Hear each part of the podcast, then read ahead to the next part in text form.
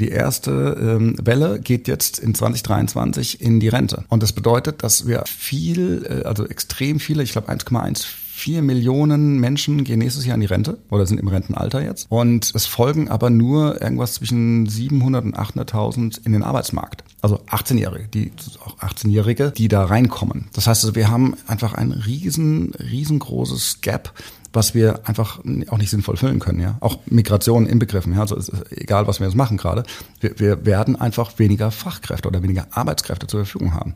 Und damit müssen wir leben. Das heißt also, deswegen gibt es Energy Robotics. Wir müssen digitalisieren und automatisieren, was geht, damit wir die Menschen, die wir noch haben in den Betrieben, so gesehen für höherwertige Aufgaben einsetzen, als auch ihnen die Fähigkeit geben, eben halt auch länger im Job zu bleiben. Fascination Unlimited, your podcast for real digital insights. Geschichten von Menschen und ihren digitalen Erlebnissen und Emotionen. Was mit digital alles möglich ist und wie es für Unternehmen, Marken und Menschen den Unterschied macht. Mit Franziska von Lewinsky, CEO der Syzygy Group. Hallo und herzlich willkommen zu einer neuen Folge von Fascination Unlimited. Heute geht es um Roboter. Roboter waren jahrelang nur in Science-Fiction-Filmen zu sehen und heute sind sie längst in der Realität angekommen. Roboter, die die Arbeit von Menschen erledigen. Wir kennen sie schon gut als Rasenmäher oder Staubsauger. Doch es geht weiter. Sie können nicht nur unseren Alltag erleichtern, sondern uns auch vor gefährlicher Arbeit schützen. Das Startup Energy Robotics setzt nämlich ihre Roboter gezielt in Chemie-, Gas- oder Energieindustrieanlagen ein. Heute spreche ich mit dem CEO von Energy Robotics, Mark Dassler. Er erzählt uns nicht nur, welche Aufgaben die Roboter übernehmen, sondern was Roboter mit den Teams machen und warum Roboter ein Segen für die Zeit des Arbeitskräftemangels sind. Also hören Sie rein.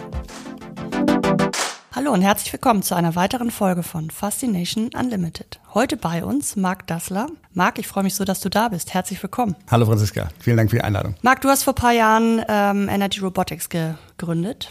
Darüber wollen wir heute sprechen, über die Roboter, die ihr baut, beziehungsweise die Software, die ihr dazu baut. Wie kam es dazu? Okay, also die Story war, dass ich eigentlich schon ziemlich früh in meinem Leben, also irgendwie so mit sieben oder acht, habe ich angefangen mit ähm, Fischertechnik. Die gibt's glaube ich nicht mal. Ähm, doch, doch, äh, gibt's, noch, gibt's okay, noch, ja. ähm, Roboter zu basteln. Also ich habe irgendwie eine Laufmaschine gebaut und ähm, irgendwie hat mich das fasziniert und ich bin dann irgendwie in der IT gelandet, habe ein Diplom Informatik studiert, so gesehen, habe aber glaube ich die Hälfte von meinem Studium damit verbraucht, im Robocup mitzumachen. Das ist, äh, muss man so sich vorstellen. Also Robocup ist äh, die Roboter-Fußball-Weltmeisterschaft von autonomen Robotern. Also nicht, dass irgendjemand die fernsteuert oder so.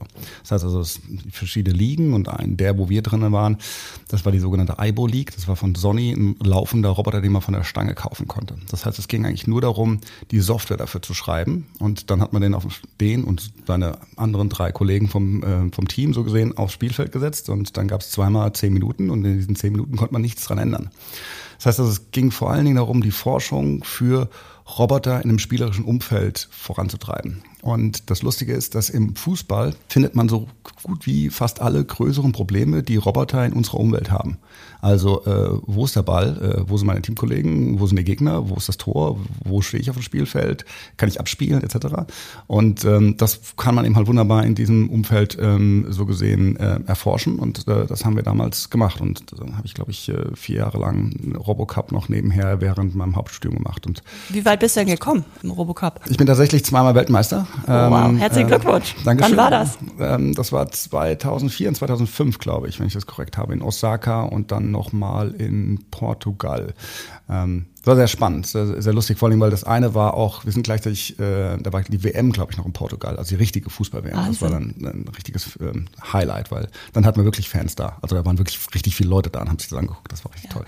Und kannst du uns noch ein bisschen erzählen, wie funktioniert das? Also ich habe den Roboter, den hast du selber gebaut und dann hast du den Roboter programmiert? Womit? Also ich ähm, und äh, auch Energy Robotics fokussiert sich nicht aufs Bauen von Robotern, sondern auf das Nutzen, also sprich die Software, die darauf läuft. Und der Robocup ähm, ist genau das gleiche bei uns gewesen. Also es gibt auch Ligen, wo man selber so gesehen die Roboter baut, aber bei uns war es so gesehen, äh, die, man kauft den Roboter und damit haben alle die gleiche Hardware ah, okay. und die gleichen Voraussetzungen. Ja. Ja.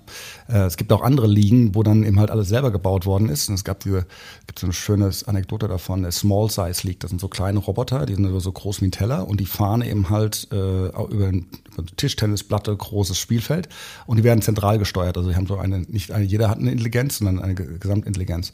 Und die Städte haben dann damals, der, der Weltmeister hat, das war irgendwie ein Amerikaner, ähm, hat gegen einen Anfänger angetreten mit Lego-Robotern. Und das war so lustig, weil innerhalb von den ersten zehn Sekunden war der Torwart eben halt in Einzelteile zerlegt, weil der Schuss von diesem Golfball hat eben halt den Torwart komplett zerlegt. Es hat, also, glaube ich, genau 30 Sekunden gedauert, dann war das gesamte Team ausgeschaltet und das Spiel war vorbei. Also das ist, das ist deswegen, also das hat den Vorteil, wenn alle die gleiche Hardware haben. Ja, damit ist das Spielfeld schon mal so nivelliert ein bisschen.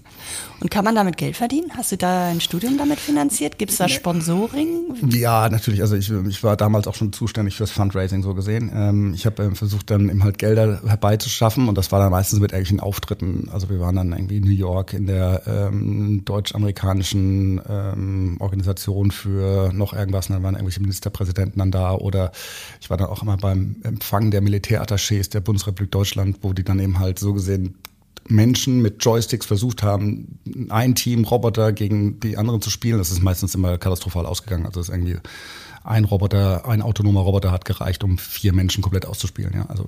Wahnsinn, ernsthaft, ja. Jetzt hattest du ja auch noch andere Stationen in deiner beruflichen Laufbahn und 2019 kam ja jetzt die Gründung von äh, Energy Robotics. Dazwischen hast du ja noch viel in E-Commerce gemacht, hast einen Konzern digitalisiert und so weiter.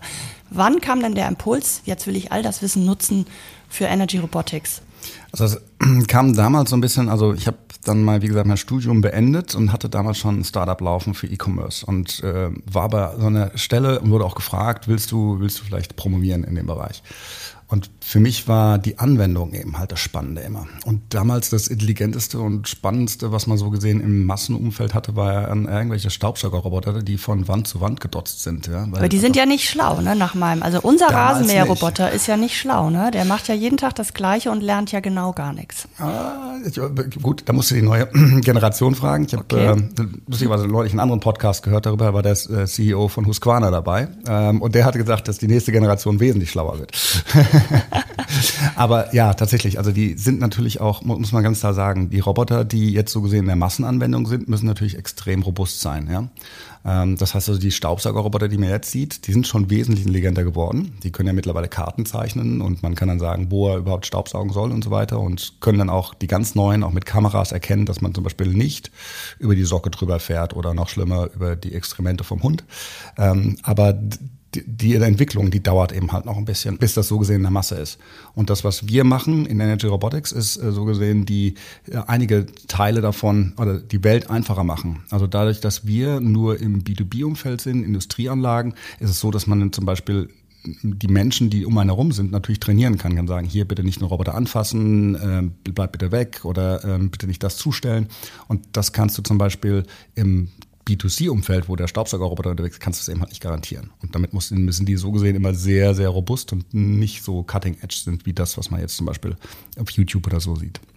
Wie groß seid ihr jetzt und wie, wo steht ihr, sage ich erstmal unternehmerisch? Also wir haben 2019 gegründet, dann waren wir auf Investorensuche, haben dann Anfang 2021 ähm, tatsächlich ähm, Funding erhalten von Earlybird ähm, und äh, einigen sehr ausgewählten hochkarätigen äh, Business Angels, die uns auch sehr gut in diesem in der Industrie unterstützen ähm, und ähm, sind dann von da aus losgelaufen. Damals waren wir so gesehen ich glaube, fünf, also vier Gründer oder fünf Gründer mit unserem Professor und einem Werkstudent, ähm, auf jetzt äh, 35. Ich glaube, heute 37. Also wir sind immer gleich im Heiern ähm, und ähm, sind sehr, sehr gut unterwegs. Wir haben jetzt auch, kann ich jetzt auch offiziell sagen, von der Europäischen Union nochmal ein extra Funding bekommen.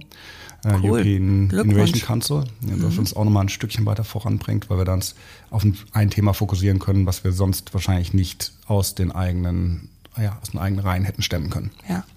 So, wer setzt eure Roboter bis, bis heute ein? Also wir haben sehr, sehr viele Kunden. ähm, über viele dürfen wir nicht reden. Ähm, aber ähm, jetzt so Klassiker wäre zum Beispiel äh, Shell, ähm, BP, wenn wir jetzt im Öl- und Gasumfeld sprechen ähm, oder im Umfeld von, ähm, von Chemie, zum Beispiel Wacker oder Evonik, ähm, die setzen die Roboter ein für kontinuierliche Inspektionstätigkeiten. Also sprich, man bringt einen Roboter stationär in eine Anlage unter und dann fährt er oder läuft durch die Gegend und sammelt so gesehen Daten ein. Weil, ähm, ähm um, um vielleicht den Schwenk dahin zu machen, warum müssen das die Unternehmen machen? Es geht da ja darum, dass wir so gesehen so viel wie möglich und so schnell wie möglich digitalisieren. Und ein Teil davon ist natürlich, dass wir viele Daten kontinuierlich einsammeln können. Und das geht am besten natürlich mit zum Beispiel einem Roboter, der sehr konsistent einfach immer wieder die gleiche Strecken macht, die gleichen Sensoren auch einsetzt, so gesehen, und damit die Daten erstmal einsammelt.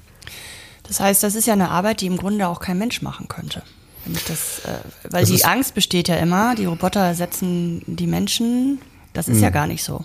Nee, es ist also, da müssen wir jetzt einen Schritt zurücktreten. Also, wenn wir jetzt mal schauen, was sind die Aufgaben, die wir so gesehen automatisieren und digitalisieren können? Das sind natürlich die, die momentan so gesehen, wenn wir jetzt in der ganzen künstlichen Intelligenz unterwegs sind, irgendwie Digital In und Digital Out haben. Und ähm, das ist natürlich extrem stark, wenn wir ähm, jetzt schon bereits digitale Daten vorliegen haben. Jetzt ist es aber so, dass in doch in, man nennt es Brownfield, also sprich ähm, diese ganze Infrastruktur, die wir aufgebaut haben in Öl, Gas, Chemie, Power, Utilities, also Stromerzeugung, ähm, Netzwerke, ähm, dass die bis die dato eigentlich kaum digitalisiert ist. Und dass es eigentlich auch zu teuer ist, sie zu digitalisieren, wenn man jetzt sich so klassisch IoT vorstellt. Ähm, das heißt, ähm, der, der, der Job momentan ist es, ähm, diese analogen Systeme möglichst effizient, so gesehen zu digitalisieren und auszulesen. Momentan wird es teilweise, teilweise auch schlecht, vom Menschen gemacht. Also ein Mensch läuft durch die Gegend, teilweise mit Klemmbrett bewaffnet und sagt, okay, das ist 3,3 Bar, das ist, keine Ahnung, 50 Grad und das Ventil ist offen, Schalter sind umgelegt und so weiter. Und das passiert tatsächlich in solchen großen Anlagen, äh, da laufen 30 bis 40 Menschen einmal pro Schicht für anderthalb Stunden durch die Gegend. Ähm, das ist zum einen nicht effektiv, weil die Menschen sind besser ausgebildet. Die könnten eigentlich was Besseres machen an der Stelle. Ähm, und zum anderen ist natürlich in manchen Bereichen, so wie Öl, Gas, Chemie, auch gefährlich, diese Aufgabe. Und wenn wir sagen, wir können die Menschen so gesehen von diesen relativ langweiligen, wiederholenden, auch gefährlichen Tätigkeiten befreien und sie auf höherwertige ähm, äh, Aktivitäten setzen, dann haben wir so gesehen nicht nur einen Produktivitätszugewinn für das Unternehmen, sondern eben halt zum Beispiel auch einen Sicherheitszugewinn. Ähm, äh, jetzt zum Beispiel, was nicht gemacht wird ähm, in Öl und Gas, ist, äh, dass äh, du sehr, sehr dicht so gesehen die, den Austritt von Gas in einer Raffinerie oder sowas überwachst. Das kannst du mit Robotern wesentlich besser und ist es auch wesentlich gesünder, einen Roboter reinzuschicken mit einem Gassensor als einen Menschen an der Stelle, ja. Und sehen die Menschen das auch so? Sehen die den Roboter als Teil des Teams? Naja, Team würde ich nicht sagen. Also ähm, kann man zurückreferenzieren zu Robocup. Ich wurde immer gefragt, okay, wie heißen denn die Roboter? Habt ihr da eine persönliche Beziehung? Ja, das ist. Äh, die sehen ja auch so menschlich aus. ja, das ist ja das Verrückte. Die, selbst unser Rasenmäherroboter sieht ja so niedlich aus. Wie, wie heißt der denn? Ja, unser heißt äh, Franz. Franz, okay. ja. äh, mein, mein Staubsaugerroboter hat auch einen Namen. Äh, meine Kinder haben ihn Kevin genannt, äh, nachdem sie Kevin alleine zu Hause gesehen haben. Weil der ist ja immer alleine da. Also, ähm, aber die, die, die, die wir einsetzen, die Klar, manche geben denen auch Namen, ähm, aber wenn du dann eine gewisse Menge an Robotern hast, dann sind das einfach nur Maschinen. Okay. Ja? Und äh, so soll es auch sein, weil ich glaube, ähm, jede zu sehr Vermenschlichung von der Maschine schürt vielleicht auch die Ängste darin. Also es gibt eine ziemlich interessante Studie dazu. Also je menschlicher ein Roboter wirkt, desto weniger Vertrauen haben wir zu dem Roboter. Deswegen, wenn du schaust, wie die Roboter aussehen, die tatsächlich dann interagieren mit uns, die sehen irgendwie möglichst nicht aus wie ein Tier oder wie ein Mensch. Aus genau dem Grund, ja. So, das heißt, ihr kommt mit den Robotern zu den Werken, um ja, Prozesse zu digitalisieren, um Daten zu sammeln. Ist da erstmal ein herzliches Willkommen? Wie kann ich mir das vorstellen? Na, da ist vor allen Dingen sehr viel Neugier natürlich. Okay. Und das ist auch gut. Mhm. Ähm, man muss aber auch immer die richtigen Partner da finden. Das ist so das Gleiche äh, wie, wie bei euch im Business. Du brauchst immer so den Evangelisten, Klar. den Champion, der das so nach vorne treibt und sagt, das will ich haben. Und du brauchst die Unterstützung von den Leuten, die es auch täglich nutzen. Ja. Also äh, Digitalisierung von oben und das Management sagt, und die müsst jetzt, das war noch nie ein gutes äh, Konzept. Ähm, und das heißt also, wir müssen schauen, dass wenn wir vor Ort sind, dass wir eben halt die, die Herzen so gesehen der, der Mitarbeiter gewinnen und dass sie vor allen Dingen den Vorteil drin sehen. Ja, also dass sie sehen, okay, der nimmt mir jetzt wirklich was ab. Ähm, und ähm, das ist ja, man muss ja auch den, den Job jetzt mal ich meine, bei jedem Wetter musst du durch diese Anlage durchlaufen und musst gucken, wie es aussieht gerade da, ja. Das ist nicht immer cool, ja. Also wir sind jetzt im Winter und äh, wenn wir da irgendwie mal zum Beispiel nochmal extremer denken, zum Beispiel auf äh, vorgelagerte Anlagen, Öl und Gas, Offshore oder so in den Bereichen, das ist eben halt echt nicht cool da. Das, gibt es denn da Limitationen auch für die Roboter? Also es gibt jede Menge davon. Also ähm, wir haben ja so gesehen in unserer Flotte, die wir betreiben, haben wir verschiedene Typen von Robotern. Wir haben rollende oder beziehungsweise auf Rädern Roboter. Wir haben Track-based, also kettenbasierte Roboter und wir haben laufende Roboter. Dazu kommen jetzt noch Drohnen, um auch so gesehen die, die, die gesamte, ja, die gesamte Leistungsfähigkeit von Robotern abzudecken.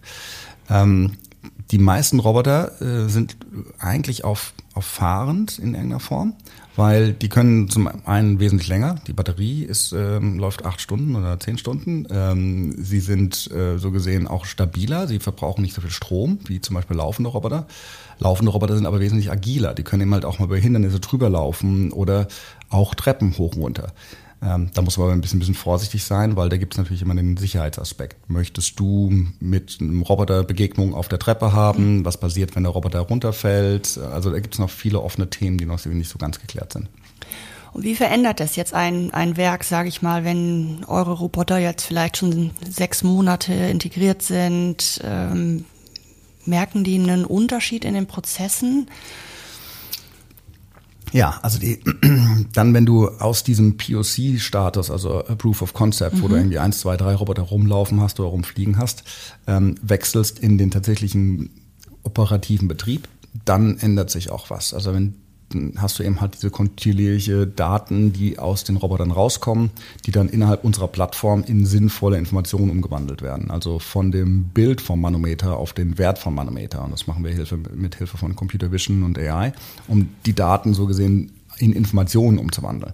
Und wenn das sinnvoll ähm, dann in die Systeme eingebunden ist, dann hast du tatsächlich den, den, den Mehrwert und den Effektivitätszuwachs und Produktivitätszuwachs an der Stelle.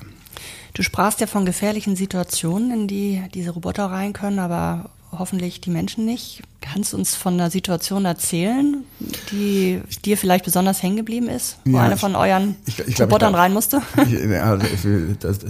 also diese gesamte Industrie lebt natürlich auch von einem sehr, sehr hohen Sicherheitsstandard. Daher ähm, ist man natürlich auch gebunden an das, was man da erzählen darf und was nicht Klar. und wie das gehandelt wird. Aber ein schönes Beispiel ist, dass ähm, unsere Roboter kontinuierlich äh, mit einem Gassensor durch eine Anlage durchfahren und dann äh, sagen, sagte der eine Roboter immer, hm, da ist Gas. An der Stelle ist Gas. Glaub mir, da ist Gas.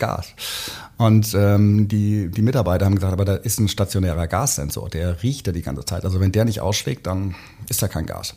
Irgendwann ist einer mit einem Handmessgerät hingegangen, hat dann festgestellt, oh, der Gassensor ist kaputt. Ähm, das passiert öfters. Also ähm, und das ist natürlich ein Zeichen dafür, dass, dass tatsächlich es mehr Sinn macht, so gesehen, einen Roboter mit einem hochwertigen Gassensor durch die Gegend zu schicken, ähm, der so gesehen durch die Gegend fährt, weil du musst nur also einen Failure Point, ja, das ist der Roboter mit seinem Gassensor, anstatt eben halt sehr, sehr viele Sensoren, die so gesehen auch mal nicht geeicht sind oder einfach kaputt gehen können. Ja. Und ihr entwickelt ja das Brain sozusagen. Ne? Die Mechanik kommt ja von einem Partner, wenn ich das richtig verstanden habe. Kannst du uns noch darüber erzählen, wie er nun die Software mal weiterentwickelt? Weil nach meinem Verständnis werdet ihr ja Rückmeldungen bekommen von den Prozessen, wo die bereits eingesetzt sind. Mhm. Dann werdet ihr ja Rückschlüsse auf die Software, auf das Brain der Roboter äh, ziehen können. Wie funktioniert das? Also wir haben uns jetzt die letzten zwei Jahre so gesehen drauf fokussiert, möglichst effektiv und einfach die Roboter ähm, beim Kunden einzubinden. Ja, das heißt, dass der Kunde erstmal einfach ein Gefühl dafür bekommt, die Steuer, wie man die steuert, wie man, äh, wie man die in die eigenen Prozesse integriert, weil tatsächlich diese Anpassung beim Kunden ist eigentlich das, was am meisten oder ihr übergebt dauert. dann auch komplett, ne? Die Steuerung läuft dann direkt auf Kundenseite. Da seid ihr raus, oder? Ja, ja wir haben so ein, jetzt so ein, so, ein, so ein Übergangskonzept im Endeffekt, weil wir festgestellt haben, wenn wir das am Anfang machen, dann kann es passieren, dass eben halt der Kunde, weil er an irgendwas scheitert, dann eben mal sagt, okay, er benutzt es nicht. Nach einer Woche ist es dann eben halt durch ja. und dann benutzt man es nicht mehr. Das heißt, wir packen das zusammen das heißt, der, der Roboter wird ausgeliefert. Es gibt so ein Customer Success Team, was sich darum kümmert, dass der Roboter da erstmal langsam eintrainiert wird, äh, dass man eben halt die Aufgaben immer erweitert über einen gewissen Zeitraum.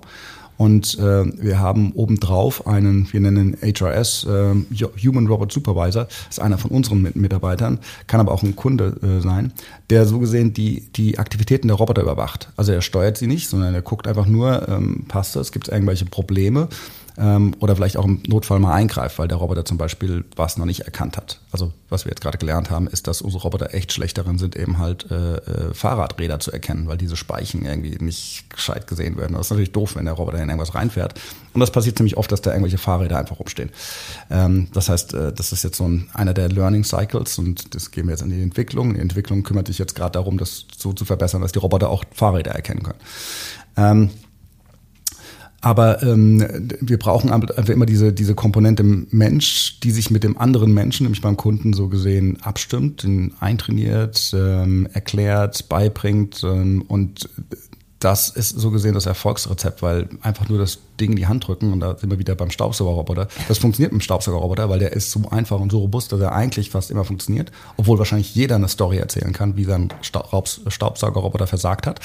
Ähm, aber dennoch bei, bei so einem doch etwas komplexeren Produkt wie unsere Roboter mit unserer Software obendrauf da brauchst du eben halt den Menschen, der so gesehen das auftrainiert. Da gibt es ein normales Software-Update, so dass sie jetzt auch Fahrradräder erkennen genau. und dann ist es ein Lizenzmodell bei euch oder wie? Genau, wir, wir haben so gesehen Software as a Service, weil mhm. wir eben halt die Hardware nicht mitliefern. Bei uns kommt das Robot Brain dazu und sobald du in eine größere Anzahl von ähm, Robotereinheiten kommst, ähm, ähm, bekommst du so gesehen einen ähm, Flottenvertrag, ähm, wo du auch diese gesamte Cloud-Infrastruktur dann in High Availability, Single Sign-On und all das, was man eben halt braucht, um das wirklich für ein globales Unternehmen äh, zu nutzen, mhm. dann äh, mit uns dann ähm, eingebunden wird. Ja.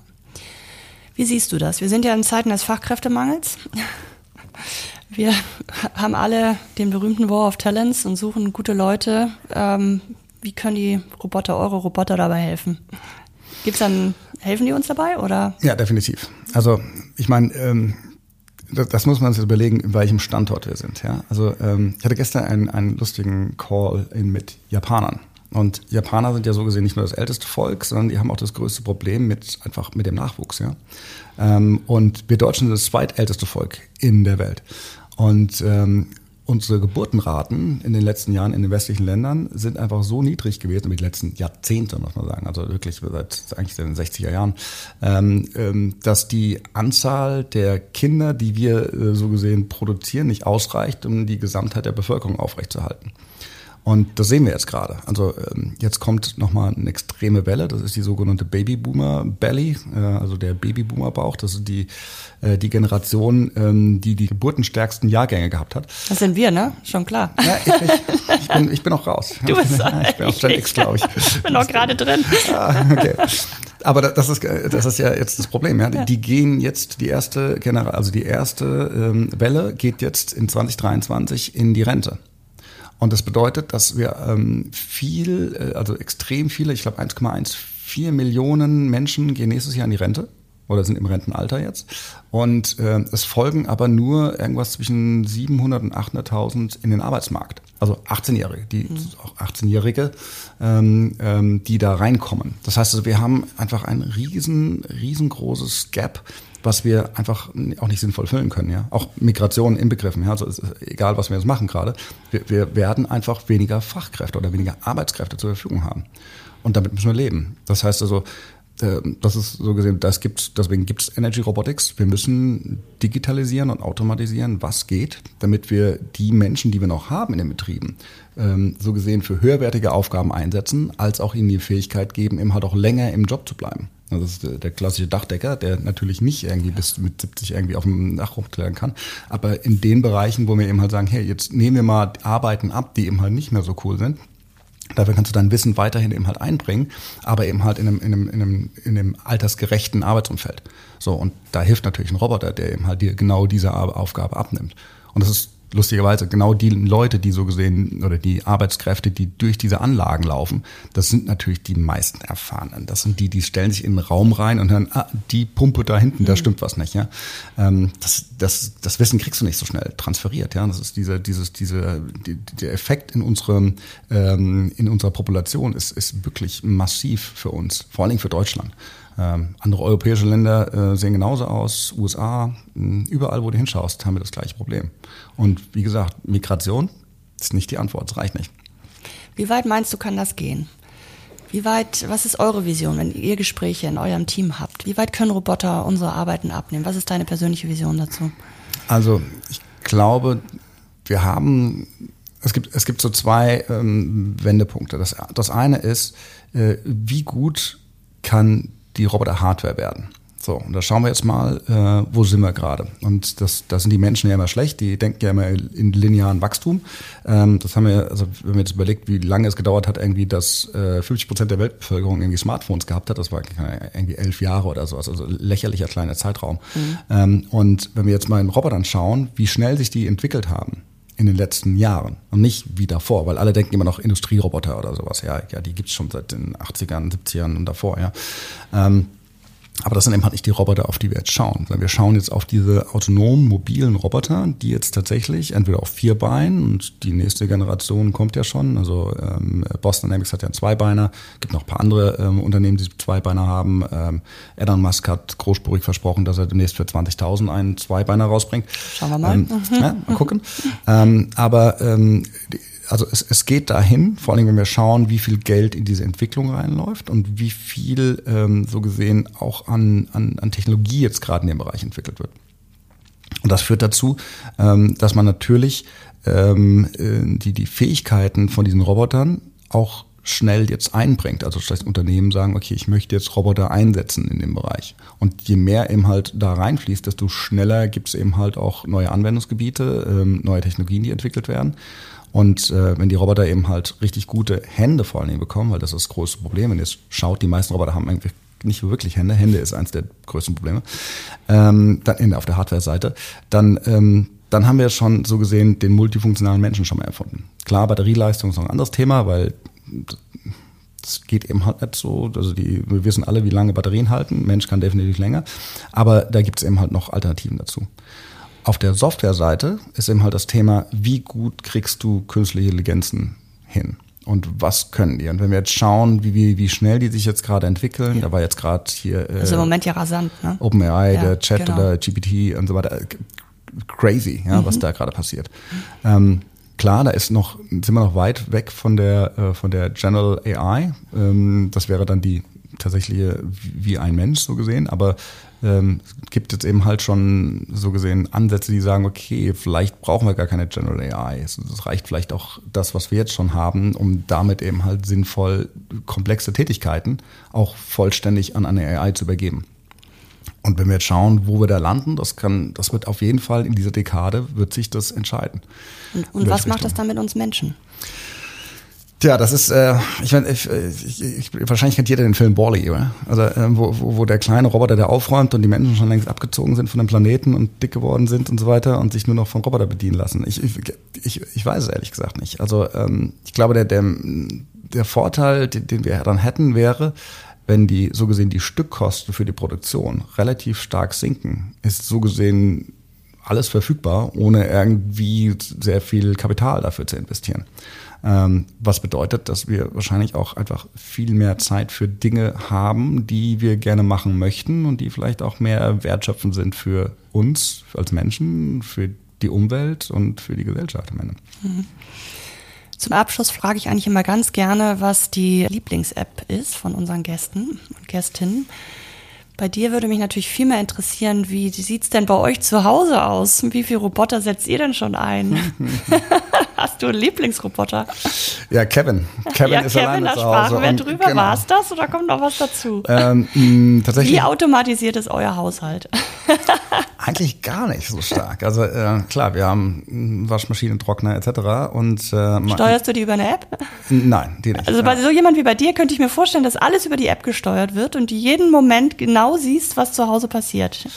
Ähm, nein, ich habe da, ich stehe im Konflikt mit meiner Frau. Ähm, daher, ähm, wir haben auch schon wieder Alexa tatsächlich abgeschafft. Also äh, Alexa ist nur noch in einer Ecke, damit meine Tochter morgens fragen kann, äh, wie das Wetter heute wird, äh, damit sie weiß, wie sie sich anzieht. Ansonsten ähm, haben wir tatsächlich nur Kevin.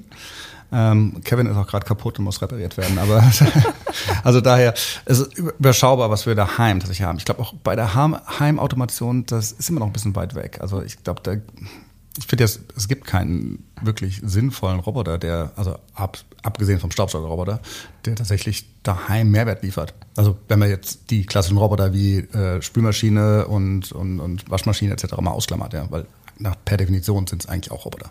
Also ich freue mich ja, wenn ihr den Bügelroboter rausbringt. Äh, da freue ich mich schon sehr drauf, toll, weil das ja. ist ja immer nun immer ein Riesenhaufen, was da gemacht werden muss. Da freue ich mich drauf. Ich bin gespannt, wann das soweit ist. Marc, vielen Dank für das tolle Gespräch. Ne? Herzlichen Dank dir. Schön, dass du bei uns bist. Dankeschön. Bis dann. Ciao.